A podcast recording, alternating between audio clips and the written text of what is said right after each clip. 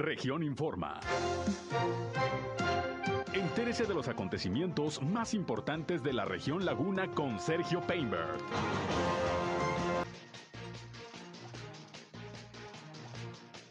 Inicia la vacunación en Torreón para personas de 30 a 39 años.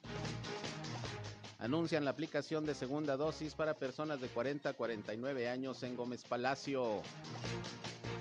Baja la incidencia delictiva en lo que va del año en comparación con el 2020, asegura el fiscal general de Coahuila. Someterán a regularización las empresas que prestan servicios de seguridad privada en Coahuila. Se reúnen eh, legisladores federales de Morena en Torreón para anunciar un frente común y aseguran que hay unidad. Esto es algo de lo más importante, de lo más relevante que les tengo de noticias, de información aquí en esta segunda emisión de Región Informa. Son las 13 horas, una de la tarde con tres minutos de este ya martes 10 eh, de agosto del año 2021. Les saludo como todos los días, soy Sergio Peinbert. Usted ya me conoce y estamos transmitiendo a través del 103.5 de frecuencia modulada Región Radio, una estación más del grupo Región, la Radio Grande de Coahuila. Acompáñenos, quédense con nosotros. Vamos a la información. El clima.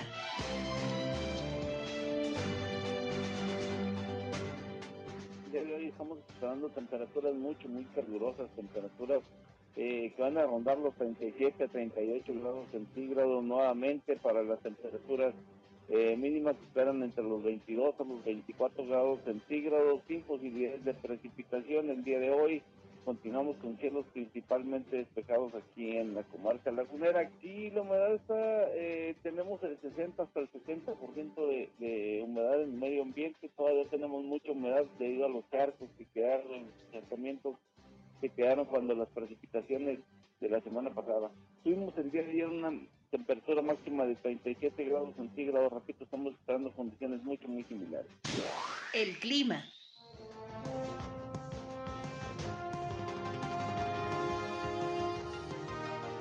Bienvenidos, gracias como siempre por estar con nosotros aquí en esta segunda emisión de Región Informa. Qué bueno que nos acompañan, estamos listos como todos los días para llevarles lo más relevante de la información que ha acontecido sobre todo en la comarca lagunera en Coahuila y Durango.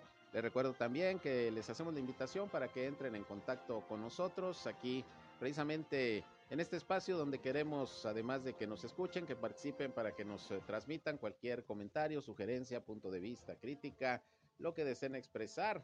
De hecho, también si tienen sobre todo algún reporte, hay algún problema en su comunidad, en su calle, en su colonia, en su ejido, entren en contacto con nosotros. Nuestra línea telefónica en principio está a su disposición, 871-713-8867, 871-713-8867. Ahí estamos a sus órdenes, a su disposición para que nos hagan llegar sus eh, reportes y nosotros tratar de ser un enlace entre ustedes y las autoridades para que los problemas de su comunidad se puedan resolver. También estamos en redes sociales y medios digitales, ya saben, nos encuentran en región 103.5 Laguna, tanto en eh, Facebook como en eh, Instagram y estamos transmitiendo nuestro espacio noticioso, ya saben, a través de Facebook Live. A mí me encuentran en Sergio Peinber Noticias, en eh, Facebook, en Twitter, en YouTube, en Instagram y en sergiopeinber.com, mi portal web de información que les invito a visitar. Por ahí estamos, como siempre, listos para eh, atenderles y también para que nos escuchen en nuestras transmisiones de radio. Así que sin más, vámonos a la información.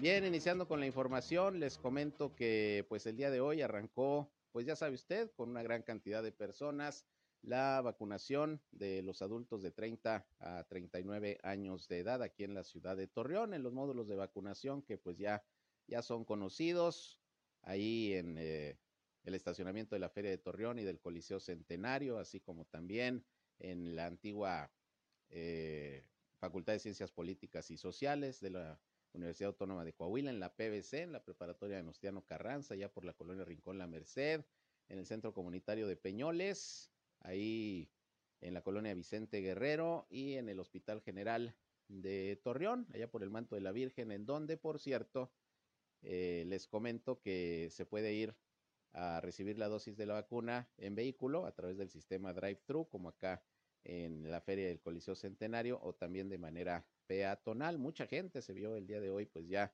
acudiendo precisamente a la vacunación, ya estamos hablando de un grupo poblacional más joven y bueno, también hay que recordar que eh, hay la posibilidad, si usted no se ha vacunado, no se ha aplicado ninguna dosis y ya pues eh, pasó su fase que le correspondía, si tiene 40, 50, 60 o más años, puede acudir de cualquier manera a, estos módulos porque también tiene la posibilidad de vacunarle, aunque no esté concretamente para esta fase 30-39, no hay ningún problema, según ya nos había dicho Cintia Cuevas, la titular de programas del bienestar, aquí precisamente en eh, la ciudad de Torreón. Esto en el caso de este municipio, pero déjeme decirle que también allá en Gómez Palacio ya se anunció por parte de la Dirección de Programas del Bienestar que del 14 al 19 de agosto también ya se va a llevar a cabo la aplicación de la segunda dosis para los adultos de 40 a 49 años en ese municipio.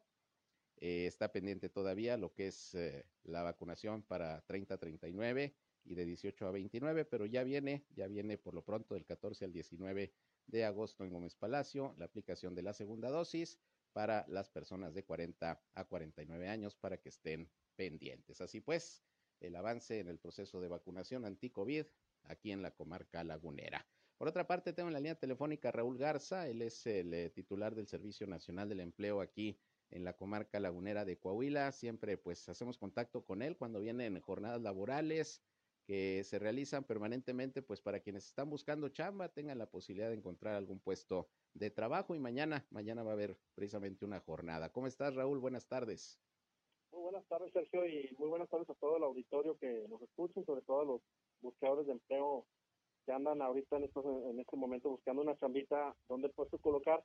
Y pues eh, el día de mañana, como afinadamente lo acabas de mencionar en tu noticiero, mañana miércoles 11 de agosto, de 10 de la mañana a 2 de la tarde. Eh, vamos a estar en la rotonda Avenida Benito Juárez, esquina con Avenida Universidad, que es la colonia Sol de Oriente. está muy céntrico, está frente a la farmacia Guadalajara o frente al súper. Es muy sencillo llegar ahí la rotonda central. Ahí vamos a estar con nuestros toldos.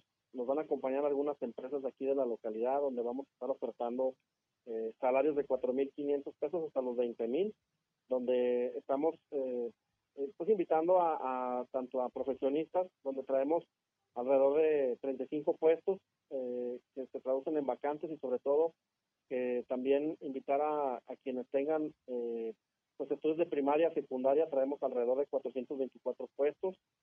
De preparatoria técnica o técnicos, traemos alrededor de 257 puestos, de los cuales eh, son alrededor de más de 600 vacantes y que les puedo, mencionar que traemos puestos de auditores de calidad, de electromecánicos, de ingeniería, generalistas de recursos humanos que tengan que tengan un poco de inglés, sobre todo que tengan la licenciatura, la licenciatura y el título.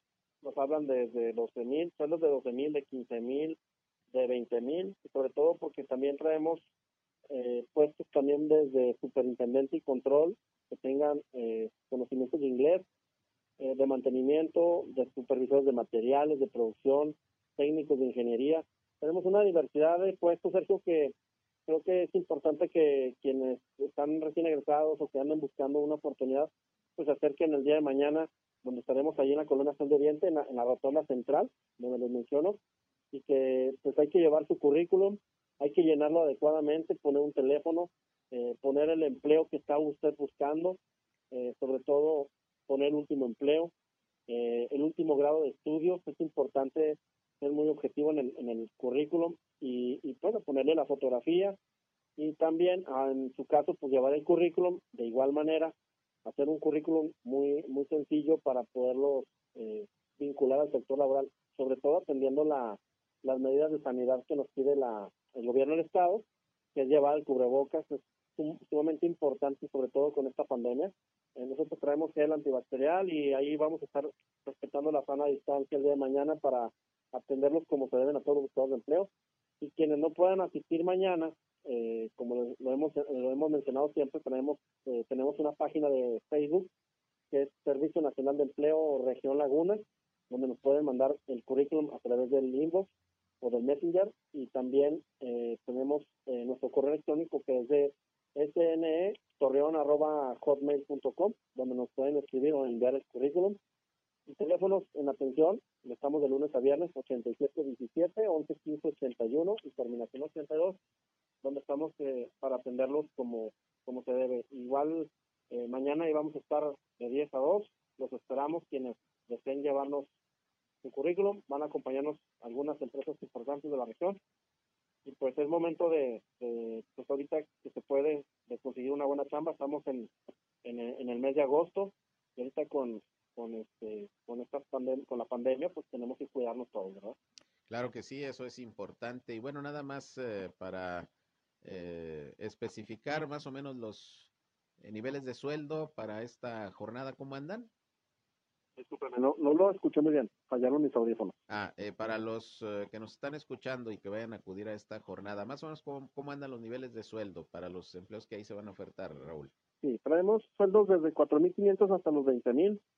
Y, y él les mencionaba que los que están más pagados, eh, los mejores pagados de sueldos, nos están pidiendo que tengan título y cédula para los profesionistas y que tengan eh, conocimientos de inglés, sobre todo, eh, por ejemplo, nos piden un gerente comercial, este es de 20 mil pesos, y nos piden que tengan licenciatura y título. Ya para los demás puestos, en relación a que tengan eh, pues, estudios de primaria y secundaria, bueno, ya del nivel operativo y tanto técnicos, eh, también ahí es muy importante que pues nos lleven alguna documentación, sobre todo el currículum, que lo, lo puedan mencionar, el último grado de estudios y este el último empleo para poderlos este, pues que las empresas los puedan eh, eh, invitar a la, a la siguiente pues filtro, como le llaman ellos, filtro, y puedan ellos ir checando cada uno de los requisitos que les van pidiendo con o sin experiencia. Claro, aquí lo importante, Raúl, y creo que siempre lo hemos destacado, son empleos formales, es decir, son contrataciones en donde pues eh, los trabajadores van a recibir todas sus prestaciones, ¿no?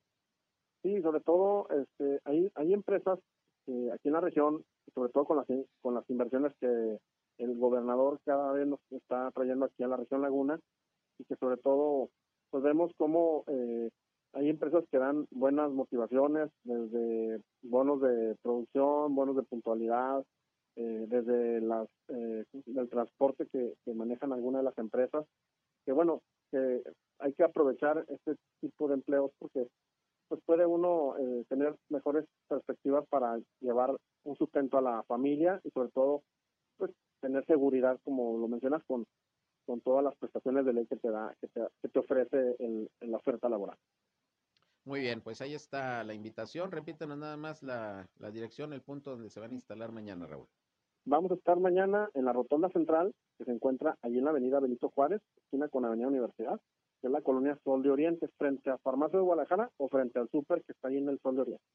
Muy bien, pues ahí está la invitación. Esperemos que mucha gente acuda y sobre todo que puedan encontrar un, un, trabajo, un puesto laboral en estos momentos que es muy, muy necesario sin duda. Gracias Raúl, pues estaremos pendientes del próximo anuncio porque prácticamente cada semana hay una jornada, ¿no?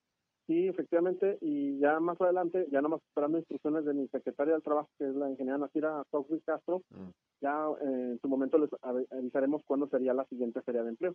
Muy bien, pues vamos a estar pendientes y aquí lo estaremos informando. Muchas gracias, Raúl. Muchas gracias y buenas tardes a todos. Un saludo. Igualmente, gracias. Buenas tardes. Es uh, Raúl Garza, titular de el Servicio Nacional del Empleo, aquí en la marca lagunera de Coahuila. Mañana esta jornada laboral, una buena cantidad de vacantes, esperemos que haya eh, una buena asistencia y sobre todo una buena cantidad de contrataciones, que ese es el objetivo. Por otra parte, fíjese que a fin de compartir el modelo de búsqueda e identificación que sigue el Estado de Coahuila, la coordinadora general del Centro Regional de Identificación Humana de la Comisión de Búsqueda del Estado, Yesca Garza, sostuvo una reunión con las autoridades de Durango. Debido a la ubicación y colindancia de ambos estados, entre los funcionarios existe el interés mutuo de trabajar coordinadamente y así poder identificar los cuerpos de personas recuperadas de las exhumaciones que se realicen en esta región. Ya ve que ha habido exhumación de cuerpos de fosas comunes en el Panteón Municipal 1, en el 2 también aquí de Torreón y en el Panteón Municipal de Matamoros y están en proceso de identificación de estos restos humanos. Y bueno, en esta reunión con autoridades de Durango, eh, Yesca Garza detalló el protocolo que se sigue en las exhumaciones con enfoque masivo y el proceso para la identificación humana, por lo que eh, los que estuvieron presentes refrendaron el establecer una alianza para compartir experiencias y pues todo lo que tenga que ver con información que pueda dar con el paradero o la identificación en este caso de personas desaparecidas, que también hay eh, habitantes, por ejemplo en el caso de la laguna de Durango, que, que tienen demanda de, de, búsqueda de sus uh, familiares desaparecidos y que bueno, pues puede apoyar mucho también el trabajo que se está haciendo en Coahuila precisamente para el tema de la identificación humana. Pues vamos a estar pendientes. Por lo pronto se llevó a cabo esta reunión allá con las autoridades de Durango por parte de la titular del Centro de Identificación Humana del Estado del Estado de Coahuila. Bien, accidentes el día de hoy, déjele, déjele comento algunos que han ocurrido. Por ejemplo, eh, hoy por ahí de las 12 del mediodía, hace ratito apenas, las autoridades tomaron conocimiento de un accidente vial que se registró ahí en la calzada Colón.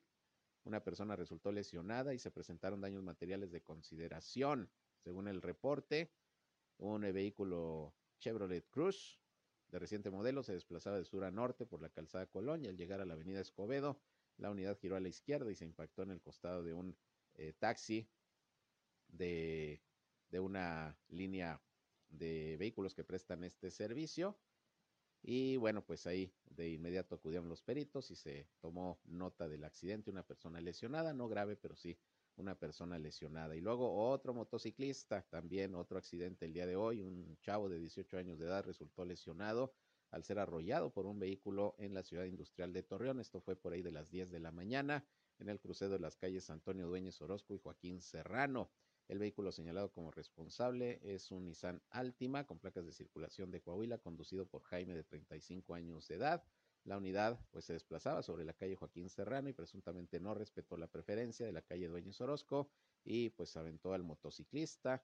Eh, es un joven de 18 años, como les decía, de nombre Brian Rubén, quien se impactó con el parabrisas y salió proyectado eh, varios metros sobre la carpeta asfáltica. La motocicleta pues dañada, perdió la llanta delantera y bueno, pues acudieron los cuerpos de emergencia para atender a este jovencito que pues eh, afortunadamente la libró, se reporta estable, pero mire, la falta de precaución, el respeto a el no respeto de las preferencias en cuanto a la circulación, en fin, pues todo esto es lo que lleva a este tipo de accidentes. En fin, pues esto ocurrió también allá en la zona industrial el día de hoy, algunos de los percances viales, nada más de esta mañana aquí en Torreón. Vamos a una pausa y regresamos. Son las 13 horas, la una ya con 20 minutos. Volvemos con más.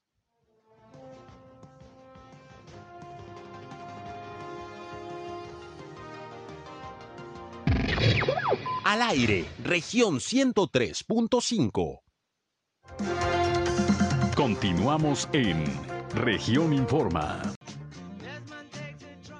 Bien, continuamos, son las 13 horas, la una con 24 minutos. Y bueno, vámonos con más información. Esta mañana ahí en las instalaciones de Canacintra en eh, Torreón se llevó a cabo una reunión que mes con mes encabeza el fiscal general del estado de Coahuila, Gerardo Márquez Guevara, con representantes de diversos organismos empresariales, eh, instituciones educativas, eh, representantes de organismos de la sociedad civil, pues para dar a conocer los datos, el reporte que hay de la incidencia delictiva, cómo va eh, precisamente el reporte de los delitos, particularmente aquí en la ciudad de Torreón, aunque se reporta todo lo de la comarca lagunera. Y bueno, dice el fiscal que en términos generales hay una reducción importante en la mayoría de los hechos ilícitos aquí en la comarca lagunera de Coahuila en lo que va de este año en comparación con el mismo periodo, enero a julio por lo menos del año pasado. Sobre todo hay avances en el terreno de, de los homicidios que, bueno, han disminuido alrededor de un 65%, poquito más, según dijo el, el eh, fiscal. Y bueno, pues eh, comentó que esto ha sido gracias a la coordinación de esfuerzos entre los tres niveles de gobierno para el ámbito de la seguridad pública y los eh, operativos de contención para evitar que aumente la incidencia delictiva. Por cierto, ya estuvo presente también el, próximo alcalde de Torreón, eh, Román Alberto Cepeda, pues ya eh, involucrándose en estos temas también del área de seguridad. Vamos a escuchar las cifras y los datos que proporcionó el fiscal Gerardo Márquez esta mañana al término de esta reunión, repito, de seguridad ahí en las instalaciones de Canacintra.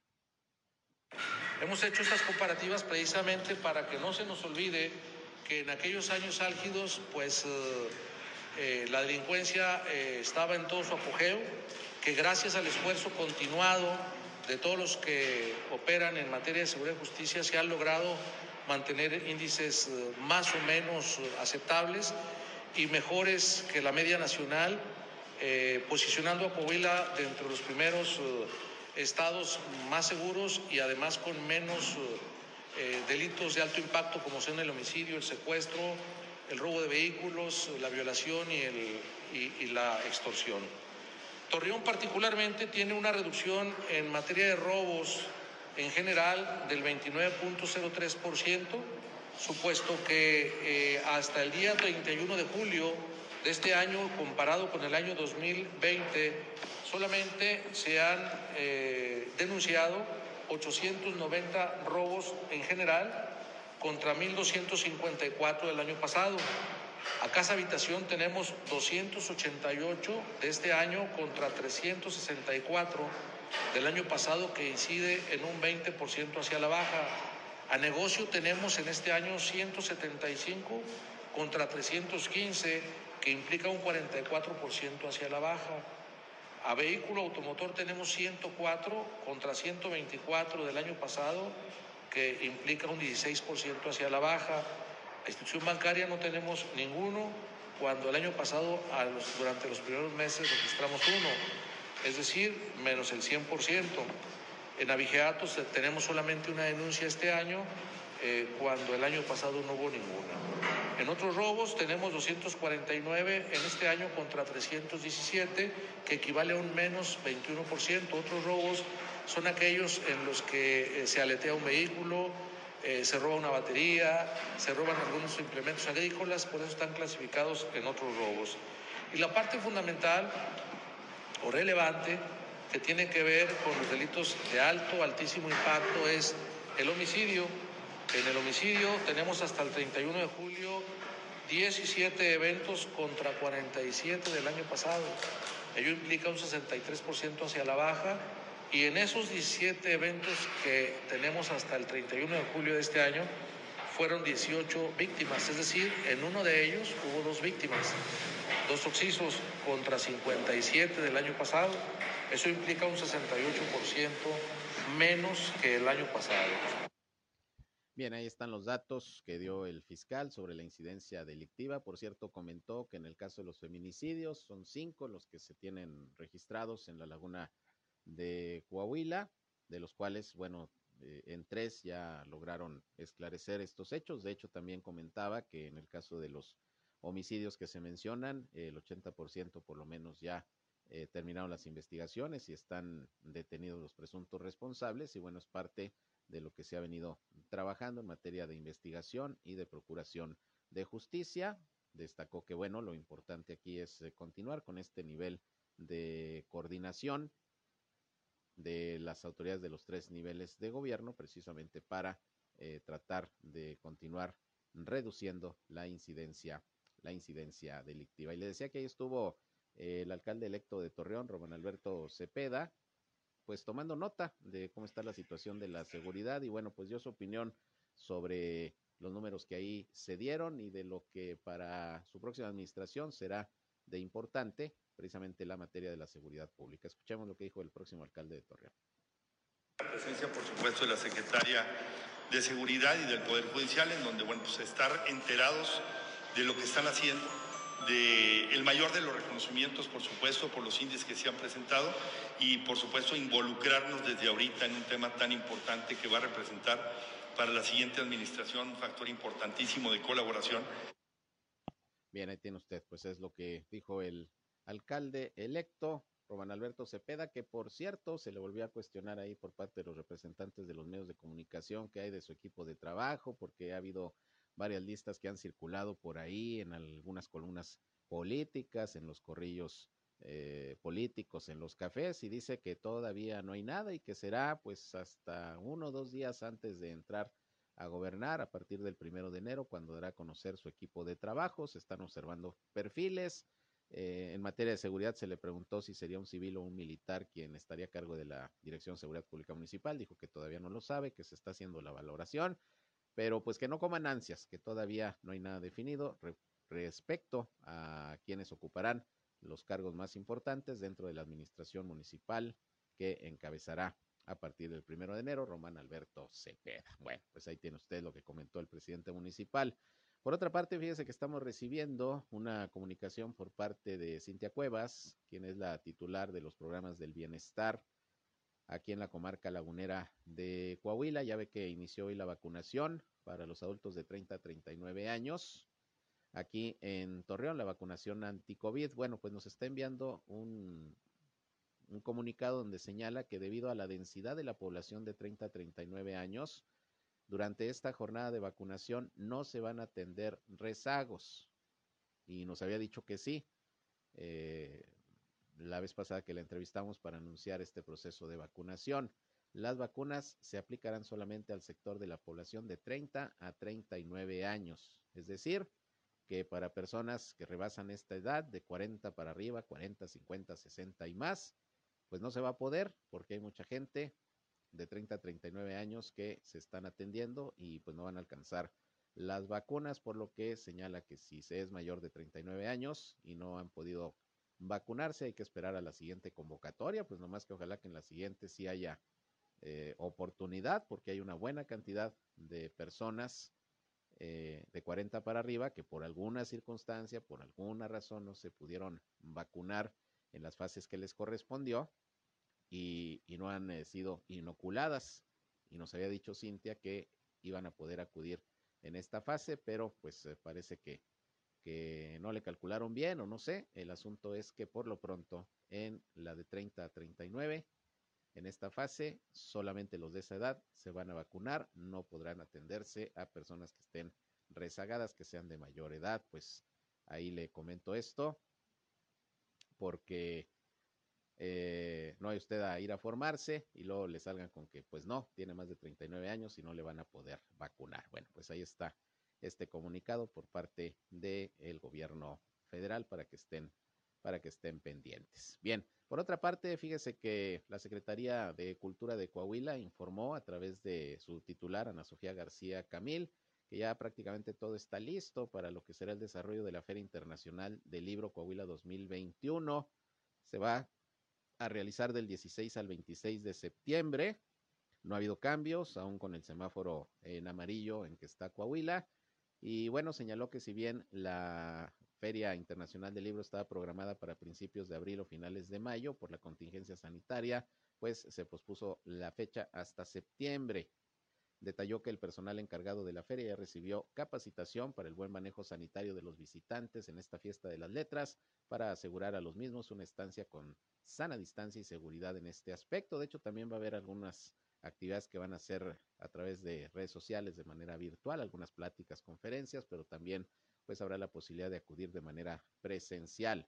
La secretaria de Cultura expresó que no se puede exponer la salud de los invitados a la feria ni, a la ni la de los ciudadanos, por lo que se están implementando todos los protocolos sanitarios que marca el Subcomité Regional de Salud, en este caso de la región sureste, porque esta feria se realiza ya en Arteaga, en las instalaciones ahí del auditorio, muy bonito por cierto, todavía bastante nuevo de la Universidad Autónoma de Coahuila, allá en Arteaga. Así que la Feria Internacional del Libro será del 16 al 26 de septiembre de este año, allá en Arteaga, Coahuila. Por si usted gusta acudir, vale la pena.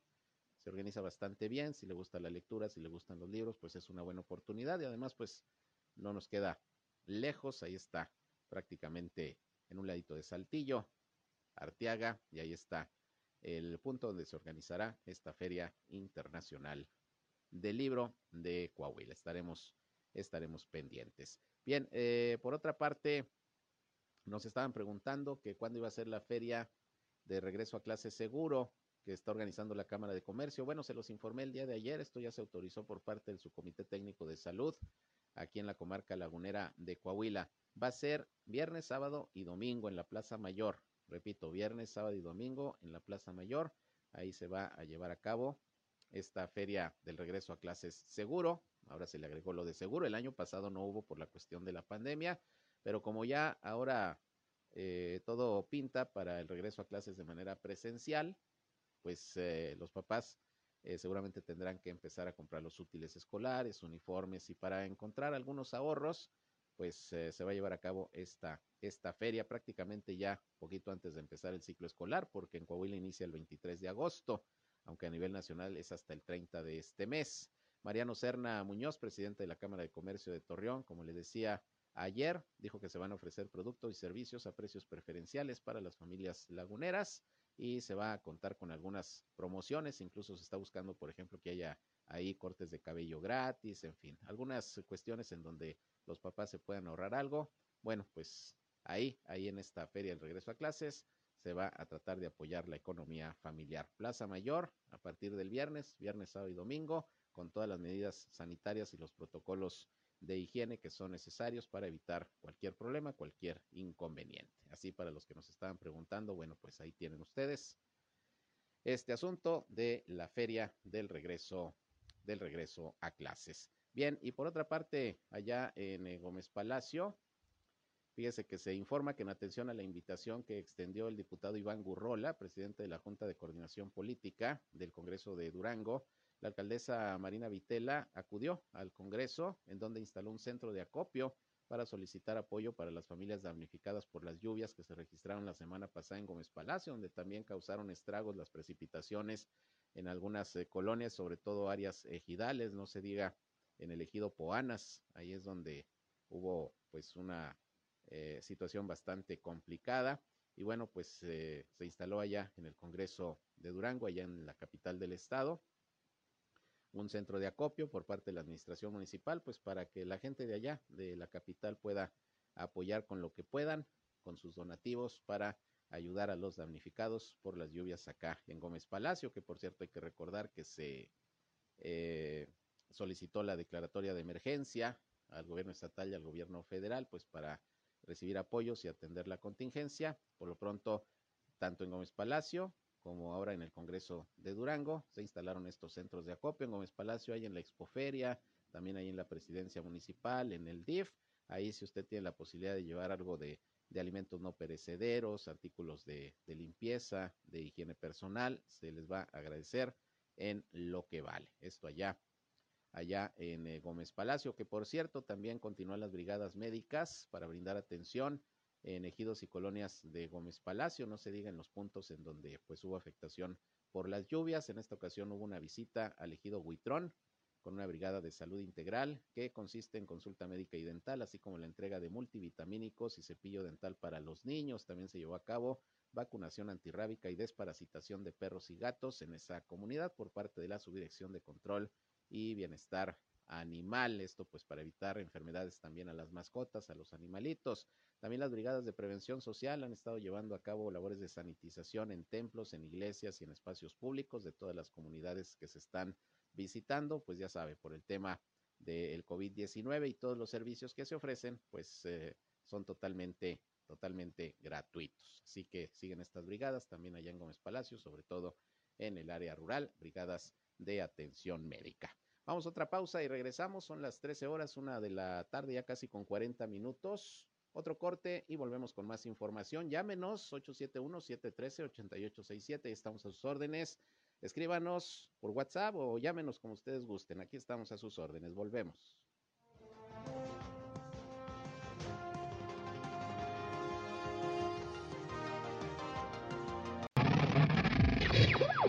Somos Región Radio 103.5. Regresamos a Región Informa.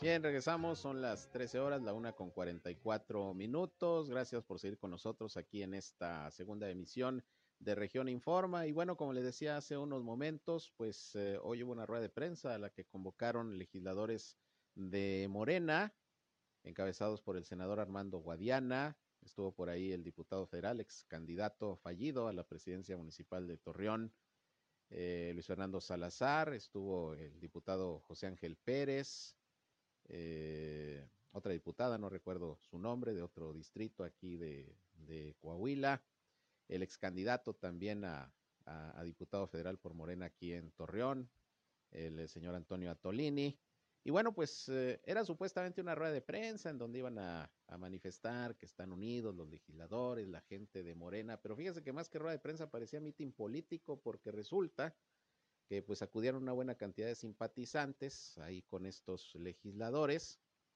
y llegaron los representantes de los medios de comunicación y pues llegó un momento en que uno de nuestros compañeros pues se levantó y les dijo a todos los de la concurrencia, señores, es una rueda de prensa, por favor guarden silencio, no nos dejan escuchar, no nos dejan preguntar. Y bueno, la cita era para, para platicar los legisladores con los medios de comunicación, pero había ahí una gran cantidad de personas, ya saben, entre colaboradores, simpatizantes, eh, eh achichincles, eh, carga maletines, etcétera, ¿no? Y pues empezó la conferencia de prensa y luego pues de manera pues un tanto grosera, Armando Guadiana, senador, pues eh, eh, acusó a una compañera reportera de ser enviada por el PRI porque le preguntó a Armando Guadiana como empresario minero y como senador, bueno, qué se ha hecho desde el Poder Legislativo y qué ha hecho él en particular para tratar de resolver el problema de las malas condiciones en que se encuentran laborando pues una gran cantidad de mineros en la región carbonífera de Coahuila. Recuerde que en los últimos meses por lo menos dos accidentes se suscitaron en minas de, esa región. En una fallecieron siete personas, en otra eh, situación, eh, si mal no recuerdo, esa fue en Ocampo, la primera fue en Musquis, eh, otros dos mineros también fallecieron, nueve en total en los últimos meses, mineros fallecidos por accidentes en sus centros de trabajo. Y el señor Guadiana se enojó y le dijo a la reportera que era una enviada del PRI para que le preguntaran precisamente sobre ese tema.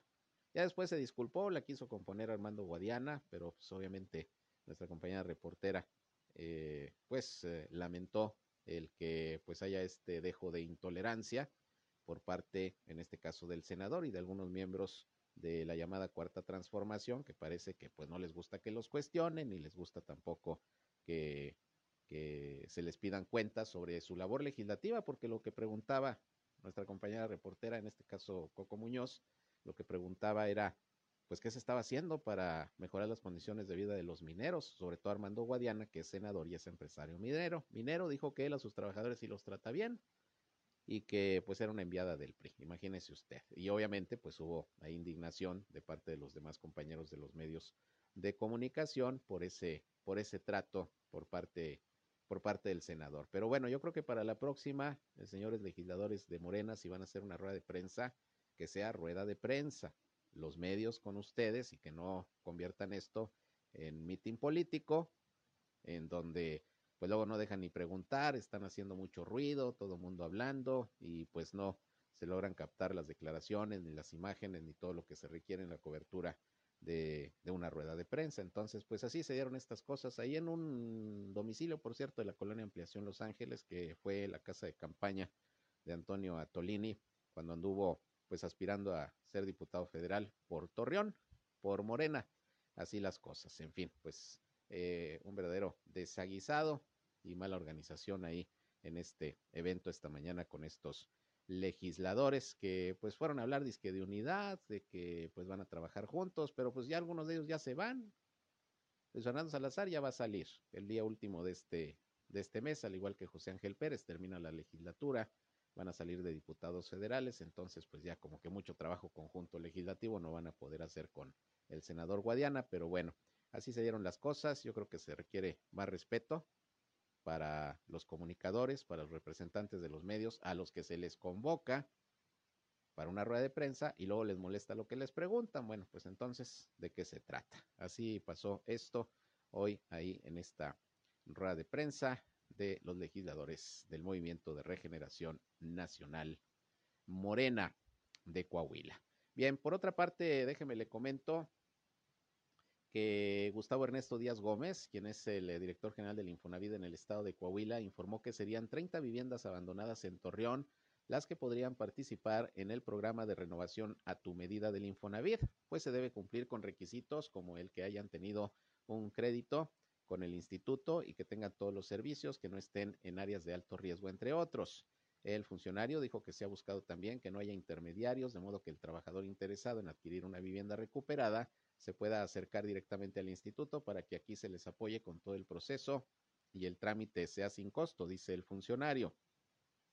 Explicó que no toda la vivienda abandonada se puede recuperar, pues no toda tuvo un crédito con el Infonavit, eh, sino que fueron tratos entre particulares. Tampoco se buscaría a aquella que no cuenta con todos los servicios y que es viable recuperarla, sobre todo si se encuentra en algún terreno de alto riesgo. Pero por lo pronto, pues sí hay unas 30 viviendas que están abandonadas aquí en Torreón, que se compraron con créditos del Infonavit y que a través de este programa de renovación a tu medida del Infonavit se pueden, se pueden recuperar estas casas, estas viviendas, para quienes estén interesados bajo estas condiciones. Es uno de los programas que está llevando a cabo precisamente el Infonavit aquí en el estado de Coahuila.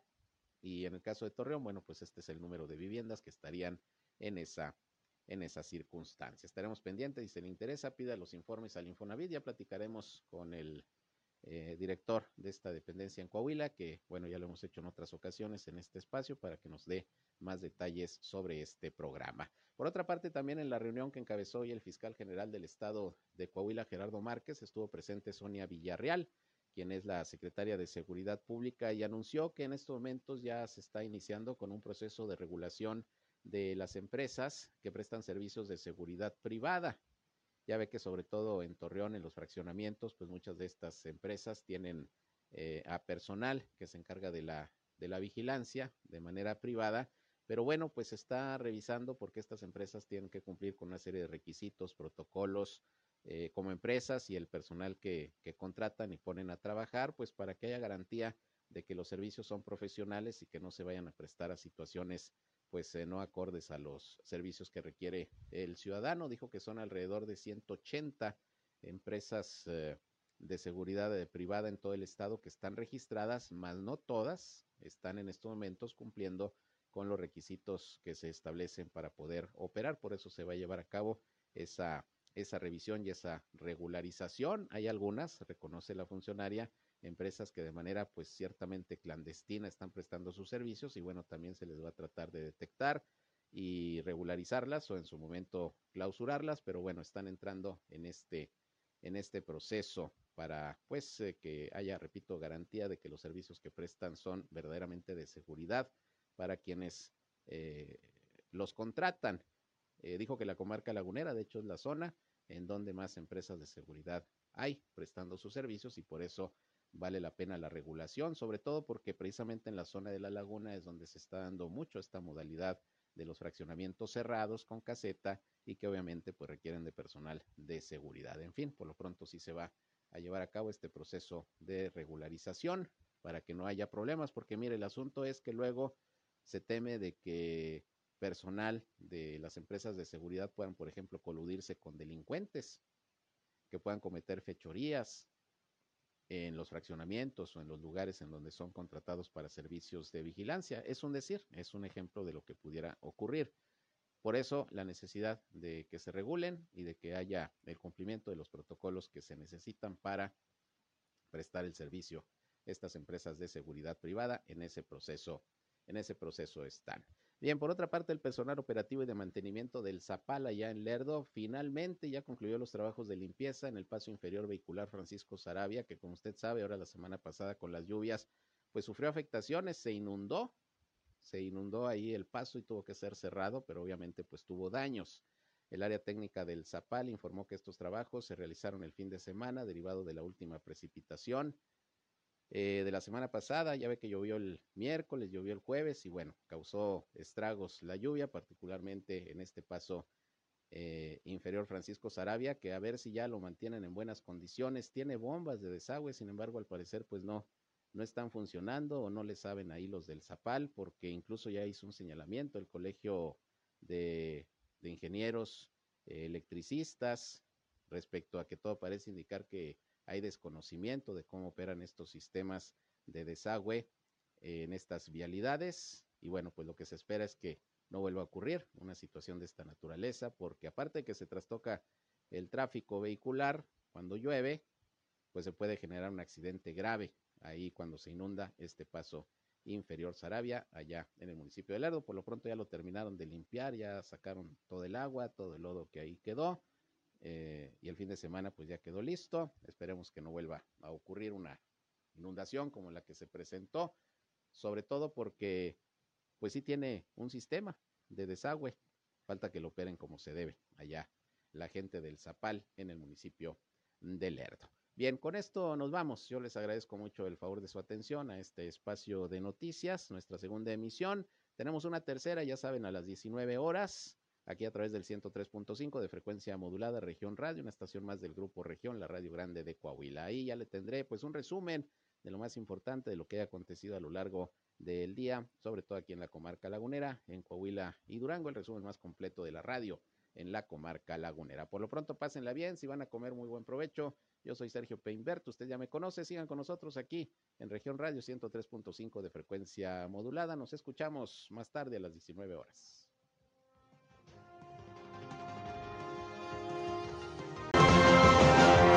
Fue Región Informa.